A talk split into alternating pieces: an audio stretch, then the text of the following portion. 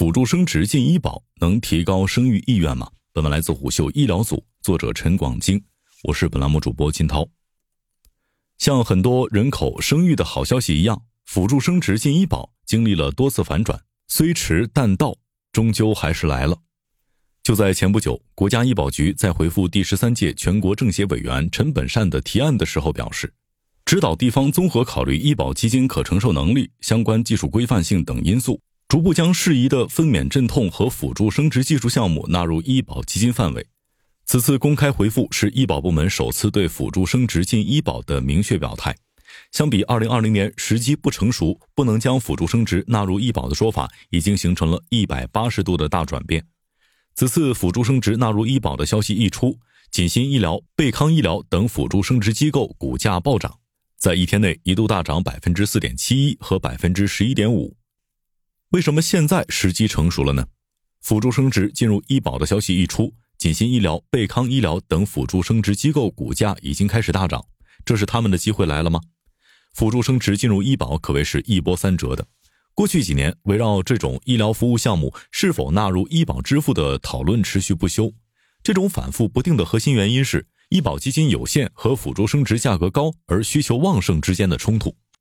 一边是求子心切的不孕不育症人群望孩兴叹，一边是医保基金钱袋子总量有限，不得不精打细算。在两难的拉锯之中，辅助生殖进医保的希望一度非常渺茫。辅助生殖有不孕不育夫妇最后一道希望之称，同时也是高价和昂贵的同义词。根据泰康保险相关负责人何书晨撰文，二零一八年通过辅助生殖手段成功受孕并顺利产下婴儿，至少需要十万元。这相当于当时城镇就业人员年收入的两倍以上。如果多次尝试，花费可能达到几十万甚至上百万元。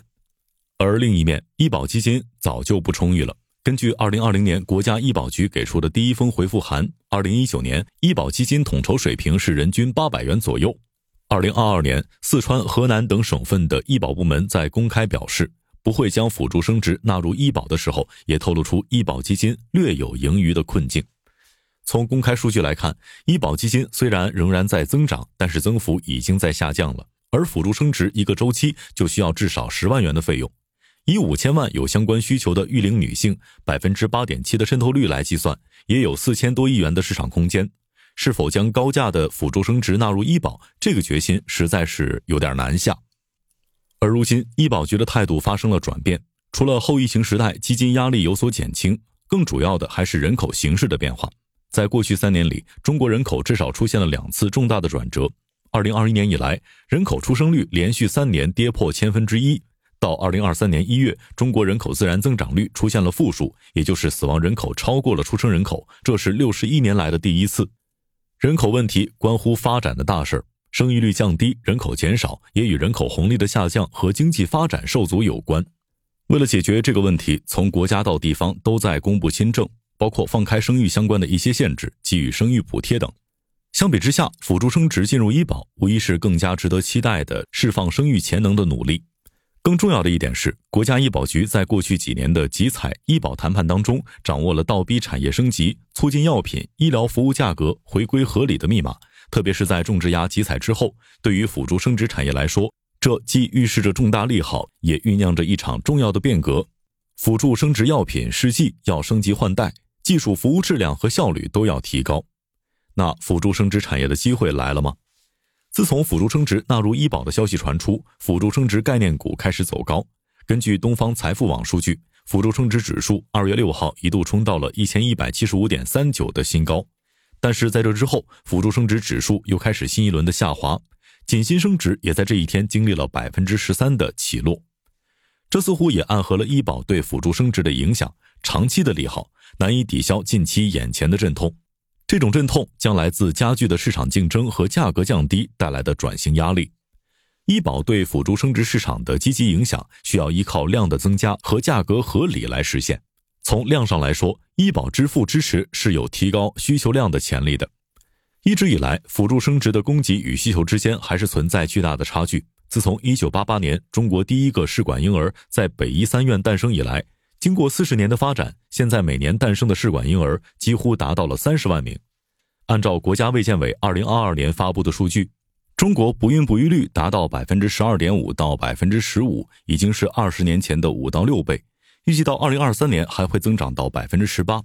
以国家统计局统计的育龄女性三点二亿人来计算，不孕不育女性的数量可以达到五千七百万人以上。辅助生殖或者说试管婴儿是治疗不孕不育的方法之一，一般来说也是这一人群最后的机会。从市场情况看，也确实有很多的需求待满足。很多大机构每年提供的试管婴儿服务就达到两到三万个周期。辅助生殖第一股锦新生殖在其招股书中显示，二零一八年该公司进行了两万零九百五十八个试管婴儿取卵周期。全国排名第一个的中信湘雅生殖与遗传专科医院一年可以完成四万多个周期。在其背后，供给的紧缺是一大问题。国家卫健委公开数据显示。到二零二零年底，中国拿到牌照的辅助生殖机构只有五百三十六家，这与辅助生殖涉及伦理道德且技术难度高、成功率影响患者选择等因素有关。专家资源有限、医疗服务供给不足、价格高昂等，共同导致了渗透率低的问题。第三方研究机构前瞻产业研究院预计，到二零二三年，中国辅助生殖的渗透率有望达到百分之九点二。而同期在不孕不育率基本持平的情况下，美国的渗透率将增至百分之三十三，确实有很大的提升空间。医保支付在一定程度上解决了价格高昂的问题，会在一定程度上提高渗透率，但是到底会提高多少，还是要落实到需求的量上。这个需求量则建立在生育意愿和是否符合接受辅助生殖的指标上。不得不面对的现实是，尽管辅助生殖供不应求，但是相对全部三点二亿育龄人群，真正走到辅助生殖这一步的还是小众。而且这些人当中，还存在自身条件无法孕育胚胎，经过多次辅助生殖尝试失败而失去生育意愿者，最终能够激发出多少需求量仍未可知。尽管解决不孕不育问题，让想生不能生的都能够生育，看起来是解决人口问题的好办法，特别是放开三孩生育之后。辅助生殖也给高龄人群提供了生育的可能，其市场也可借此机会快速发展，是一个多赢的局面。但是如前所述，这个完美闭环归根结底还要建立在生育意愿增长的基础上。观念的改变、育儿成本的提高、公共服务的滞后等等，已经改变了人们的生育观念。在二孩、三孩政策落地之后，经过短暂的增长，全国人口生育率还是不可避免的下降了。还需要注意，辅助生殖有百分之四十到百分之六十的失败率。如果这个失败率被产业和行业中心怀不轨的服务经营者利用，有可能凭空创造出一些未真实提供的辅助生殖服务量，进而骗取医保基金。逻辑上或许可以类比的临床现象是，因为有利可图，国内剖宫产手术在分娩时的比例曾经居高不下，有一些确实超出了临床情况的必要性。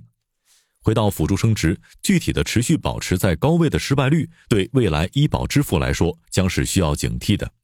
按照以往的经验，在这样的情况下，为了避免浪费和欺诈骗保行为，医保部门会对接受治疗人员和定点医疗机构的资格做严格的、有依据的限定。